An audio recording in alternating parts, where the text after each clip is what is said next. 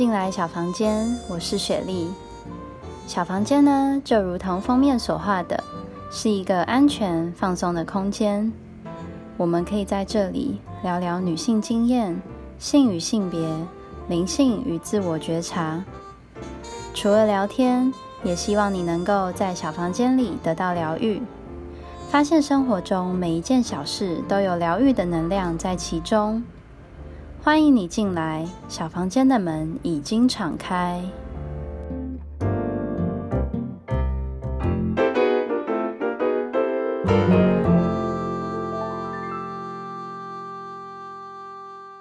Welcome to the little healing room。下一个，我们要来讨论一下恋爱时差。那恋爱时差是你在你的网字里面有提到的一个关键字的感觉。那这个字它的意思就是因为有一些思想的歧义而造成的一些时差。那这个时差可能会导致两个人的线没有办法接在一块，所以就会导致可能会有一点小冲突或者是有争执。对，那第一个恋爱时差就会是思考的时差。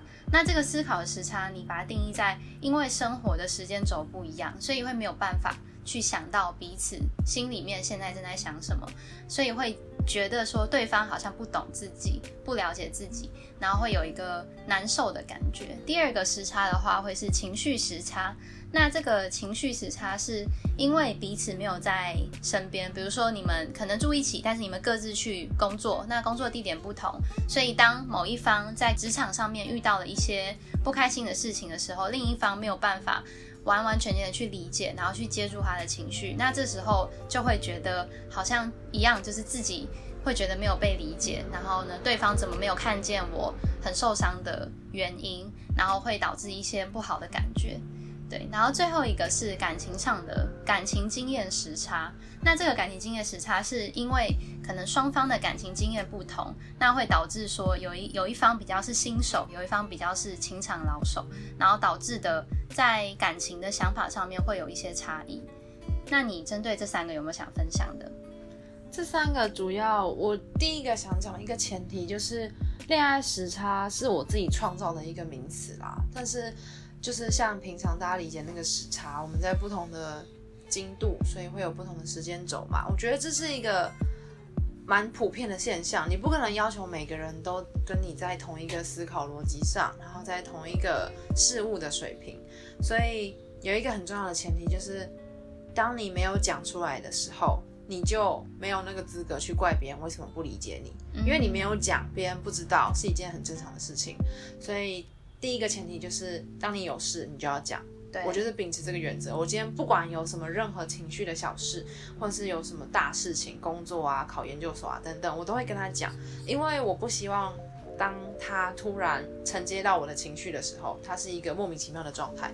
比如说我今天突然打电话给他爆哭，然后他会觉得我怎么了？嗯，然后完全没有前因后果，会让他很难以给予我需要的安慰。那对我而言，我也会有一个。很理所当然的反应就是你为什么不理解我？对，但是没有讲就不可能会理解啊。那除了这个之外，有另外一个也蛮有趣的是感情经验值的时差。第一个就是他其实已经交过两任的女朋友，但是我是初恋，所以一开始我会有点好奇的跟他说，男生是不是会比较喜欢没有谈过恋爱的女生？就我会好奇说，男生有没有这样子的一个标准，就是好像没有谈过恋爱的女生会没有前任的问题，然后可以有更多的第一次的经验去创造，然后不会有回忆叠加的问题。但是他那时候跟我说，其实普遍而言，男生比较不喜欢没有谈过恋爱的女生。那为什么呢？是因为没有谈过恋爱的女生，她经验只是零，所以从头来，从头教。所以当你们两个要一起去打怪的时候，你就要一直当她的坦，你要一直护着她，你要一直带着她打怪升级。对，没错。所以这个过程是非常耗耗神耗力的。对。那当我们意识到这件事情之后，我所能做的就是尽量提升我自己的经验值。嗯。那要怎么提升呢？就是。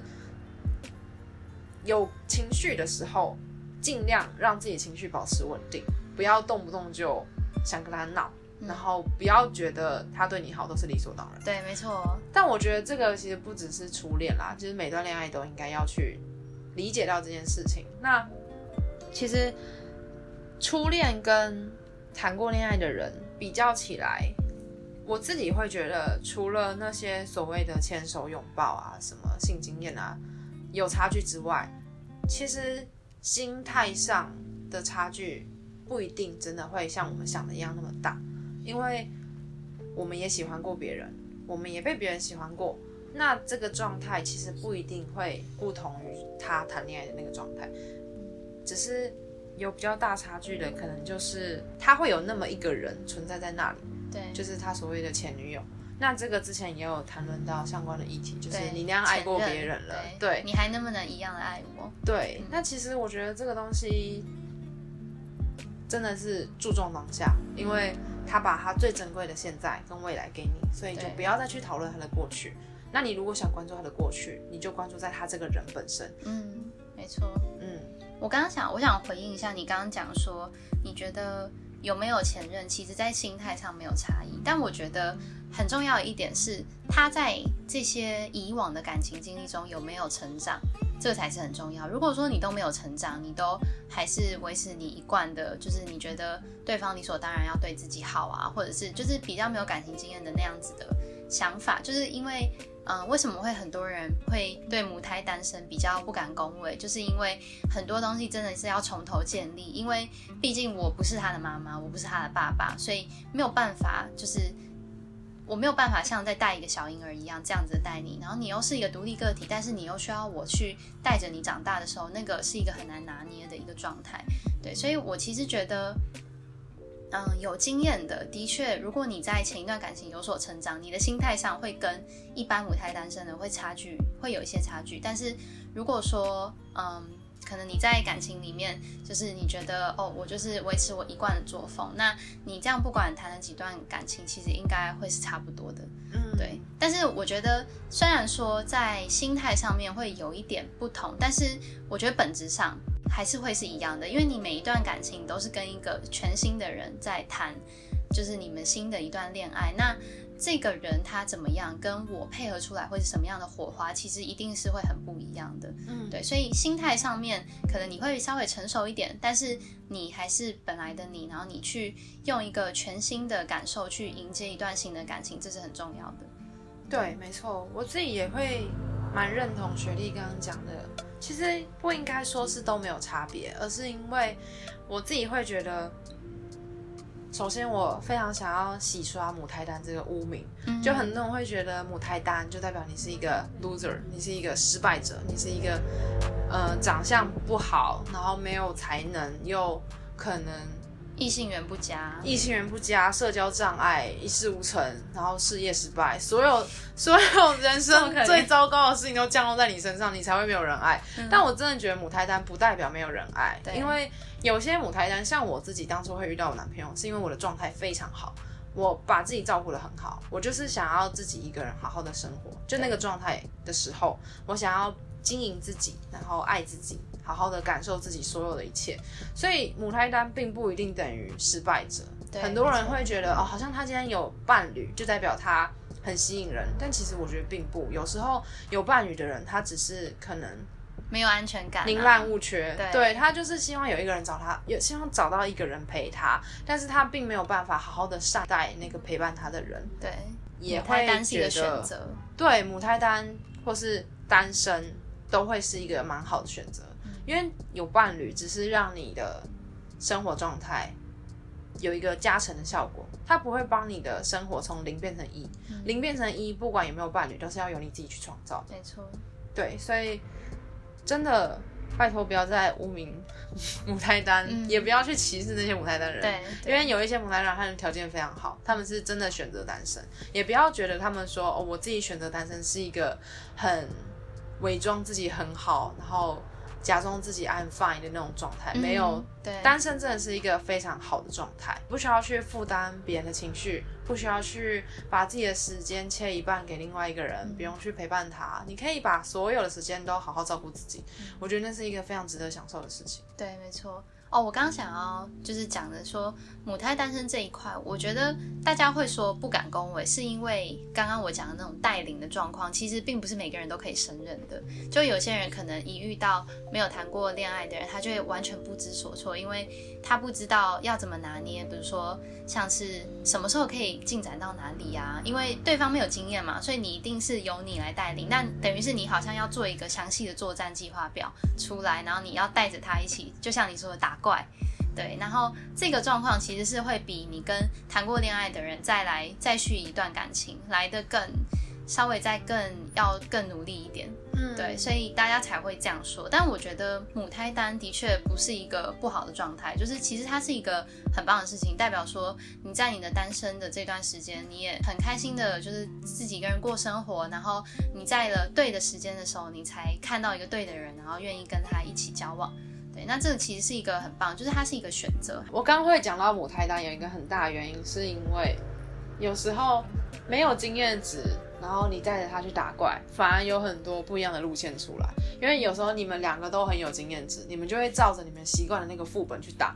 但是有时候一个没有经验的菜鸟，他可能会随便闯到另外一个森林，或者是闯到另外一个地图里面，你就发现，哎，这个地图里面超多宝藏的，然后还没有怪等等的。就是我想表达的是，不管有没有经验，其实他们都会有各自的好坏，不需要特别去污名化或者特别去贴标签，说哪一种特别好，哪一种是更好的选项。对，不管是有没有经验，只要两个人遇在一起，然后能够好好的有各自的步调，然后一起走下去，我觉得都很好。对，重点还是人，不是他的状态啦。对，这些都只是一个附加的条件。没错。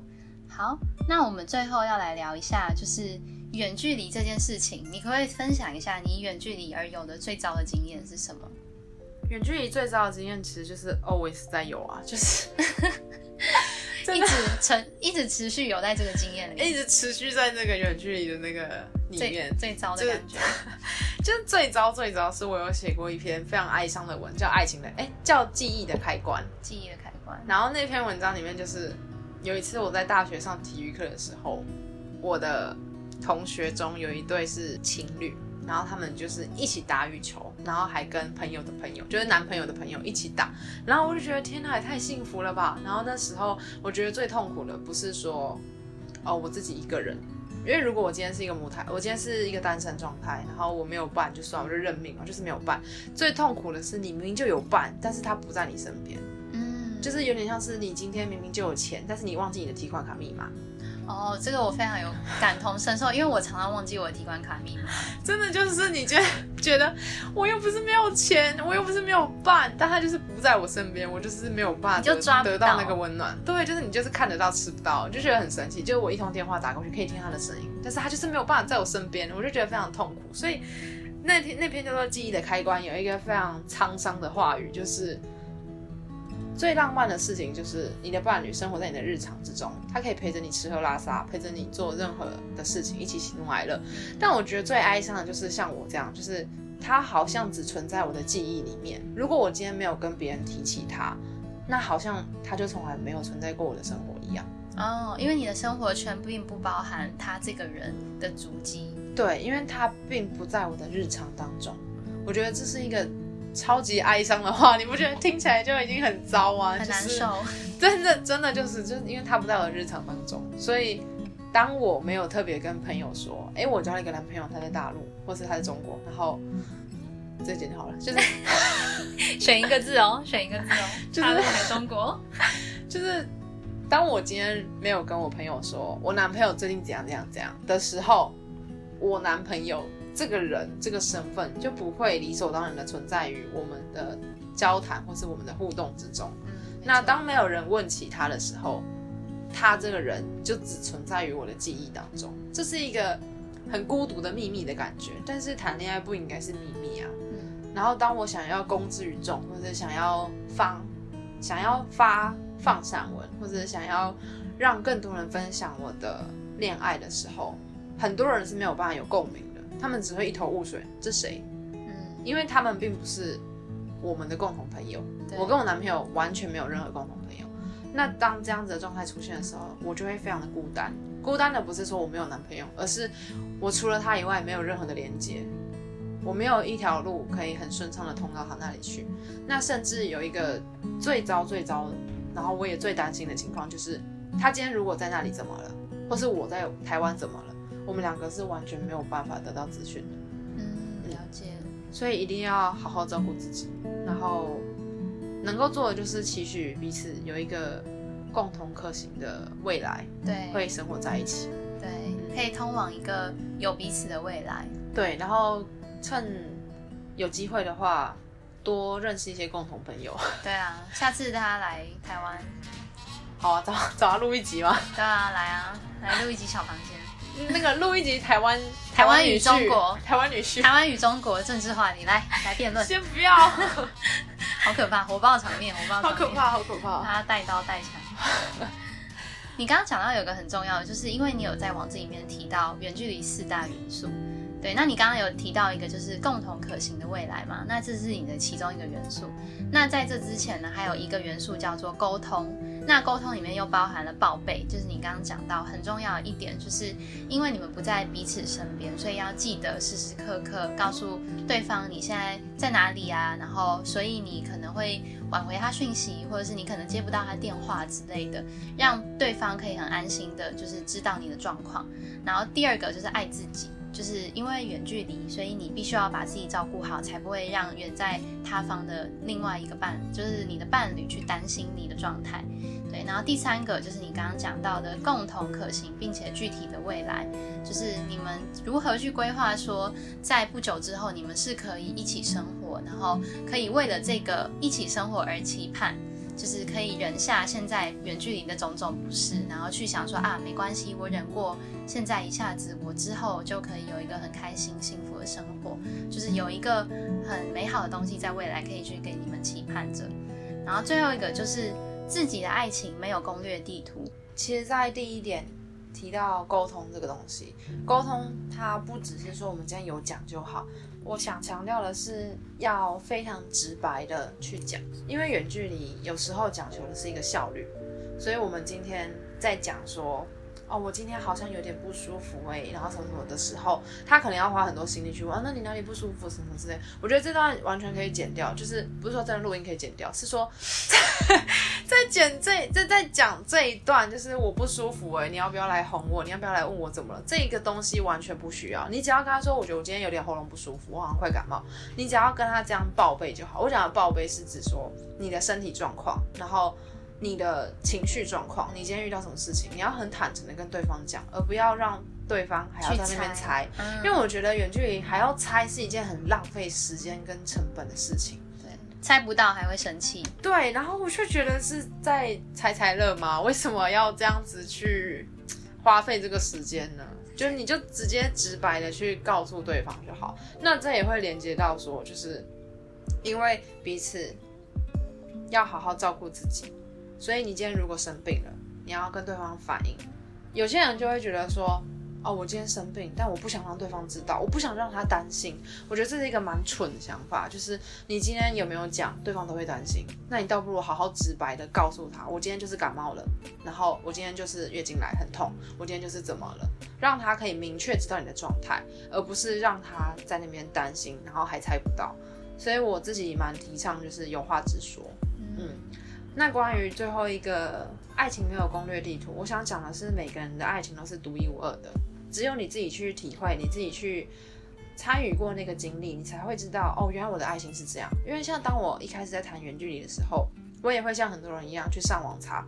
远距离如何维持，或者是什么远距离情侣该做的三件事情，或者是什么远距离情侣的五大雷区，就是有非常多这种文章会教你说一二三四五哪些东西很重要，一二三四五哪些东西不能碰。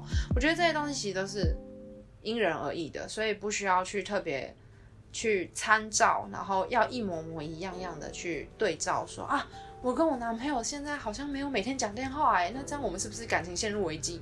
那我们今天是不是一定要每天都视讯才可以维系感情？我们是不是要三天一个电话，五天一个视讯什么？我觉得这些东西都不需要，因为每个人的状态本来就是不一样。有时候他今天特别忙，那有时候我今天特别想要做自己的事情，真的都是可以协调的，不需要去为了因为远距离就一定要符合那个条条框框。嗯。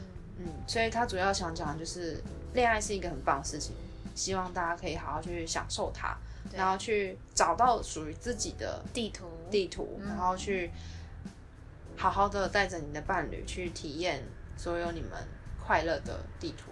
对，地图上的不管是打怪还是发现，对，发现宝藏都是一件很开心的事情，因为这个地图是属于你们的。对，而且就算你们，我觉得爱情有一个很酷的地方，就是就算你跟同一个人再谈一次恋爱，那个恋爱绝对还是会不一样。没错，因为你们当下的状况，你们经历的事情不一样，所画出来的地图一定会不同。嗯，没错，没错。那我们最后就来总结一下我们这一集聊的东西。我们这一集聊了就是关于恋爱时差里面的三种时差：思考时差、情绪时差，还有感情经验的时差。最后，请冉冉有分享了一下远距离而有的不同的经验，然后还有远距离有什么很重要的四个点要自己去注意。又是一个远距离，远距离四大要素，远距离一定要必备的四大要素。但是最后一个要素居然是没有这四大要素，你要自己去开创你的要素。这这样听起来有点矛盾，但其实我这听起来很矛盾。但是其实我当初在写这些文章的时候，我就是因为觉得我不想要跟网络上那些文章一样，所以我想要写一个只属于我自己的。所以所谓的初恋飞行是我。跟我男朋友自己的一个感情记录，对，那刚好有一些想法，可能适用在其他人身上，那就分享给大家。因为我当初在写这个网志的时候，我并没有想到会这么多人看，然后也没有想到说会有一些回响，我只是很单纯的觉得，我如果现在不记录下来，我应该以后就忘了吧，所以。事实证明，这些文章其实也几乎都是刚热恋三个月写的。我后面就是越来越习惯这个状态之后，有很多小细节，就比如说你今天进公司，你作为新人会看到很多东西，觉得很奇妙、很新奇，你会想要记录下来。但如果你没有把这些很新奇的、呃很新奇的情绪或是一些发现记录下来的话，你很容易就会把它当成习惯，对，很快就变成日常了。对你就会觉得，哎。好像有点无趣，但当你回过头来发现，原来你过去有这么多记录的时候，你才会回想起当时自己一开始在谈恋爱的初衷跟一些想法。对，就是那种初生之犊的感觉，反而是最棒、最美好的感觉，最珍贵的。因为第一次毕竟都只有一次嘛。对。最后想问一下然然，如果你现在回首到初恋第一个月的那个状况，你会想要跟那时候的自己？说些什么？如果回到初恋第一个月的自己，我想要告诉我自己，更大方、更勇敢的接受别人对你的好。因为刚谈恋爱的时候，我会拘泥在我不想要当一个动不动就收人家礼物的女生，然后不想要觉得说女生就应该被人家照顾。但是当我后来谈恋爱之后，我发现其实越到现在。很多时候，接受他对你的好，其实也是表达你的爱意，而不是代表说你今天接受的好，你就是一个小公主，备受呵护，你就是被照顾，你就是长不大的孩子，你就是女生，就是那种被贴标签的女生。所以我那时候就会很拘泥，在我不能收他的礼物，我不能，呃。接受他的任何好意，甚至他可能新年的时候买礼物给我，或是发微信的红包给我，我都会拒收。但是现在想想，那些拒收其实蛮没意义的，因为我现在还是会请他帮我买淘宝啊，所以我就觉得当时在拘谨什么。但其实现在想想，当时那个拘谨也是一个感情成长的痕迹啦，因为当时并不会意识到说接受别人的好意也是在表达自己对对方的爱意。对对，因为有时候。你就是很想对一个人好，那他如果拒绝你，你反而会觉得很受伤。你并并不会觉得你今天对他好是被他利用。那有时候如果你太刻意的去拒绝他，反而会让那个付出有点变质。对，付出就得不到一个，就付出没有被承接，对，没有被接住。因为远距离能对别人好的方式就这样啊，嗯，就是送礼物什么的，你也没办法，就是真的跑到他身边。对啊，给他一个拥抱。对对啊，像是月经来的时候，我很痛，我还是一样在床上自己滚，然后没有办法，他也没有办法煮红豆汤给我啊什么的，他连帮我去买卫生棉都没办法。我肚子很饿的时候，他也没办法帮我点外卖，因为富胖达不能刷中国的银行卡。哦，这是一个政治问题。对，反正就是有很多东西就是我们的一些小困难啦，但是总归一句，还是要好好照顾好自己。那最后我们彼此都送给听众一句话来总结一下我们整段初恋飞行的这个这个集，来总结一下我们整个初恋飞行的讨论。那然然，你要不要先讲？好，我想分享的一个主轴就是给女孩子，就是做自己的王子，就是不要去想象会有一个白马王子来救赎你，来替你完成所有你充满粉红少女泡泡的梦想，因为只有你才能成为你自己的王子。就算有一个人来陪你，他也不会改变你的身份，他只是会让你有一个人陪。然后有更好的生活，那这也呼应到我之前自己写的一句话，叫做“我不需要你的保护，我只需要你站在跟我一样的高度”。有时候常常会觉得女生就是应该被照顾，然后男生就应该是要守护女生的那个人。但是我想讲的是，我谈恋爱从来都不是因为我需要人陪，或者是我需要有一个人替我付账单，然后陪我去。做什么什么我一个人做不到的事情，我谈恋爱只是因为我觉得有了他，我的生活会更好，而不是因为我期待他能够替我把很糟的生活变得更好。因为那件事情只有我做得到，所以我不需要你的保护，我自己就能好，把自己很好的照顾好。那我只需要你跟我站在一样的高度，就是所有的爱情，所有的爱都来自于平等，所以最需要的就是理解跟尊重。嗯，很棒哎，这句话超棒的。这句话是你总结你的感情经验之后，你分享出来的。其实这句话是在我一开始期待着有恋爱的时候，我就曾经写下这句话，就是我不需要你的保护，我只需要你站在跟我一样的高度。那在当我谈了恋爱以后，我也有跟他讲这段话，因为我觉得他是非常符合这句话的人，他就是非常符合我。理想中的那个伴侣，给予我尊重、理解，然后让我能够有很大的自由去做我想做的事情。他会陪着我，但他不会干涉我。他会陪着我一起去看所有的风景，但他不会拒绝你想要做的事情。对，嗯嗯，这很重要哎。就有的时候我们其实要想象。另一半是一个陪伴，就是他没有办法改变你的本质。你今天生活是什么样子，你的生活还是会是那个样子。但是有了另一半，你们生活可能加在一起会更多彩多姿。但是他不会改变说原本你就是你的梦想是这一条路，然后结果另一半加进来，你的梦想立刻拐一个大弯，然后很笔直的、很顺利的朝另外一条路进行下去，这是不太可能的。就是我们大家还是要有一个明确的理想跟目标在生活着。不要去依靠说，我觉得我现在的生活好糟，那我去期待说有一个另一半来救赎我，这是一个不切实际的幻想。因为每个人都要为自己的生活负责。真的说的很好。好，那我也想分享一句话，是是我一个好朋友跟我讲的。他在我就是嗯经历完初恋，然后现在进入第二段感情，然后看着我经历了这样子的成长，然后听到我现在对于我第二段感情的一些。不管是分享，或者是我目前的现在的自我状态，然后他告诉我说，《小王子》里面有一句话写说，你是先学会驯养，才遇见属于自己的玫瑰。然后他对我说，雪莉，你就有这种感觉。然后我那时候听到这段话，我真的非常感动，因为我觉得，就是的确我经历了初恋，然后。其实是一段就是既开心又有一点受伤的一段过程。那这段过程真的是让我成长了非常多。